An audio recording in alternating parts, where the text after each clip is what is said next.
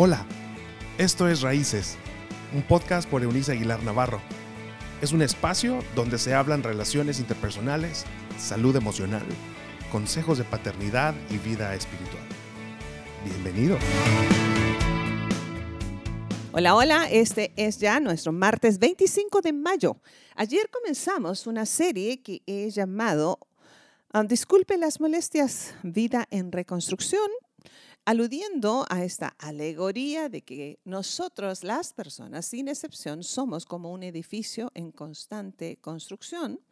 Y eso nos lleva a equivocarnos muchas veces, es decir, que esa construcción se cae eventualmente en alguna parte y necesitamos todos, todos, sin excepción, reitero, reconstruirnos.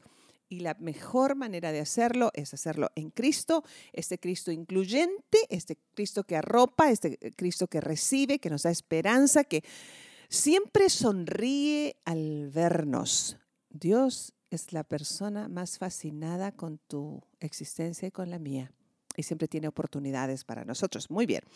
Y comenzamos también ayer ah, considerando esta cita del, Nuevo Testamento del relato de San Lucas, el evangelista, su capítulo número 5, los versos 27 al 32, donde cuenta esta, este encuentro Ah, maravilloso entre el Cristo y un recaudador sin vergüenza, un recaudador de impuestos sin vergüenza en la época del Cristo, que eran los judíos vendidos al imperio.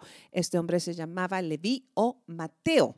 ¿Y cómo es que ese encuentro con una, un individuo que era de la peor calaña o considerado de lo más bajo, yo les decía ayer que habría que mezclar las acciones de un violento asesino, un sinvergüenza estafador y ladrón y un paria desalmado, y entonces tendríamos una poción que daría como resultado un cobrador de impuestos ah, para Roma. Así que no estamos hablando de alguien eh, en un nivel de inmoralidad de poca monta, estamos hablando de un absoluto, ah, un, ser en absoluta inmoralidad.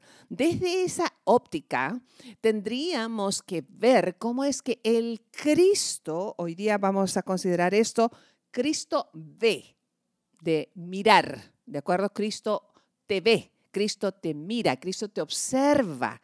Y al mirarte, no lo hace para juzgarte, sino para atraparte, para conquistarte, para acercarte a su corazón y infundir su vida divina en esa reconstrucción.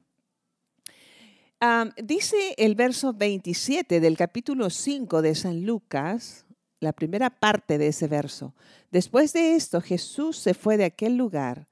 En el camino vio a un hombre llamado Mateo, quien estaba cobrando impuestos para Roma. Me quedo con la frase de en el camino vio a un hombre llamado Mateo. En el camino hacia tus malas decisiones, Cristo te ha visto. En el camino, eh, mientras te corrían miles de lágrimas, Cristo te ha visto. Cristo ha visto las injusticias de tu vida. Cristo te ha, mirado en medio de las noches de desvelo cuando tu cuerpo, mamá, ya no puede más, tus emociones están además alteradas por abandono, por injusticias, por violencia de todo tipo. Él te ha visto a ti, ah, varón, que te esfuerzas y te esfuerzas en tu trabajo, pero no avanzas financieramente cuando tus ánimos y tu em, estabilidad emocional eh, se desmoronan. Él te ha visto. Hoy te está mirando, mirando tal vez desde tu escritorio como un empresario. Te está mirando mientras realizas la labor como un obrero. Te está mirando allí en la gasolinera que, en la que estás atendiendo a un cliente. Te está, te está observando mm, a, a ti, estudiante, mientras vas camino o ah, camino a la escuela o estás encendiendo el Zoom o la manera en que haces escuela hoy. A ti, maestro, te está observando mientras em, das tu cátedra y observa más allá de tu acción, está observando tu corazón, no para juzgarlo, reitero, sino para infundir su vida en la tuya. Cristo iba de camino hacia otra parte, no iba aparentemente, aparentemente, no iba a ver a Mateo. Ya sabe que uno dice, al rato vengo, voy a ver a tal persona, a fulano de tal, a fulana de tal, a Mengano. Este, Jesús iba de camino a, aparentemente, hacia otra cosa, hacia otro lugar, pero de pronto dice el texto, Cristo vio a Mateo. Cristo vio más allá de los harapos de su pasado. Cristo vio más allá de su fraudulento pasado. Cristo vio más allá de un sinvergüenza. Cristo vio mucho más allá de un estafador. Cristo vio mucho más allá de un traicionero a su gente, porque Cristo siempre nos ve más allá de nuestros yerros. ¿Qué es lo que detiene tu buena vida hoy? En este tiempo eh, en que la pandemia nos ha azotado a todos, creo que nos debe estar quedando claro que la presión, el miedo, el terror en lo incierto que esto ha sido, se ha revelado de que estábamos hechos de paja, como en la casa de los, del cuento de los cerditos. era cosa de que soplara un viento cualquiera y nos, nos destruiría. Hemos, nos hemos evidenciado. Dios ha visto nuestra miseria cada día. Te ha visto llorando a escondidas, te ha visto drogándote, te ha visto alcoholizado, te ha visto destruyéndote mientras te cortas tu cuerpo. Dios te ha visto mientras te, te dejas violentar, porque hay, hay, violencia que llega de pronto y hay violencia que nosotros permitimos mujeres y hombres violentados por su pareja.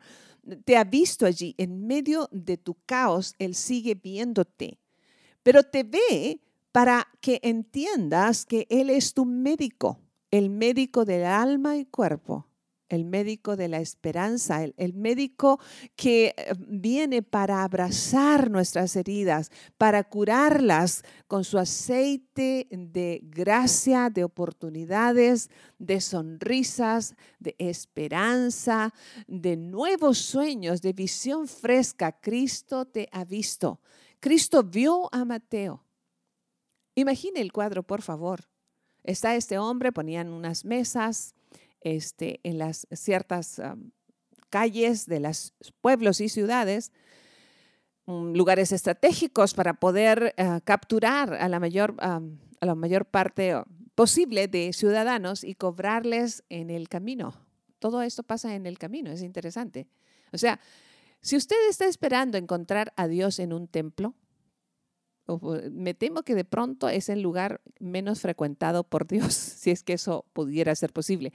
Porque usted dice, yo voy a misa o yo voy a una celebración dominical o me conecto a algún, algún, algún medio, eh, a través de algún medio de comunicación hoy día virtual para escuchar un sermón, para escuchar, no sé, una homilía, pero no necesariamente va a encontrar al Cristo allí, va a encontrar a Cristo en su, más bien en tus miserias, en nuestras miserias, en los hospitales hoy, en medio de, esas, de esa tragedia que siguen viviendo millones de personas por COVID-19 aún, por las familias que van allá más de tres y medio millones de fallecidos en el mundo a causa de este virus tan terrible.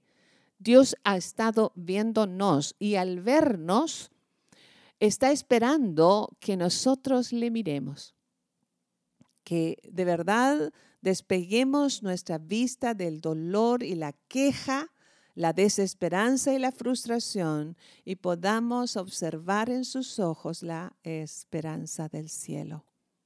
Con cada suspiro tuyo, Dios sigue soplando su vida en ti. Entonces, mientras podamos respirar, no solamente Dios nos ve, pero como en aquella ocasión les decía, mire el cuadro, está allí Mateo en la calle con toda su inmoralidad, con todo su cúmulo de tranzas, con toda su maldad, y Cristo lo ve. Me pregunto qué habrá pasado por la cabeza de Mateo, qué habrá pasado en ese instante. ¿Se siente observado? ¿Qué habrá experimentado? ¿Juicio o recibimiento? Algo muy bueno recibió porque el resultado es fantástico. De un paria, de un sinvergüenza, de un inmoral, a un santo. Eso es lo que Dios hace con nosotros cuando nos ve. No sé en qué situación te encuentras hoy tú, pero Dios te ve. Te ve allí, donde de verdad tu depresión es una carga infinita, parece un túnel tan oscuro de donde crees no podrás salir. Allí donde el vicio, cualquiera que este sea, sea la comida, sea el alcohol, sea las drogas psicotrópicas, sea la pornografía, sea lo que quieras que sea tu droga, Dios a través del Cristo te ve. Y cuando nos ve, llega la transformación de esta vida en reconstrucción. Dios y Padre, una vez más, gracias. Gracias porque aun cuando creemos que no estás, tú lo llenas todo. Cuando nos sentimos solos o experimentamos esta soledad tan hiriente, tú nos sanas, nos tocas y nos sanas. Estás con nosotros allí, en medio del dolor y la tragedia. No es que nos vayas a sacar de allí, sino que en medio de nuestras circunstancias nos miras y nos arropas. Hoy que esa sea la experiencia de quienes nos escuchan. Gracias, porque siempre, siempre, siempre te quedas. En el nombre del Padre, del Hijo y del Espíritu Santo, que así sea. No se desanime, estamos en reconstrucción. Dios es a nuestro favor. Nos escuchamos mañana en Conversaciones con Eunice y el jueves volvemos con estas reflexiones. Hasta pronto. Chao, chao. Gracias por habernos acompañado en este episodio de Raíces. Te invitamos a que te suscribas en la plataforma de tu preferencia y también que puedas compartir con aquellos que están en tu mundo de este contenido.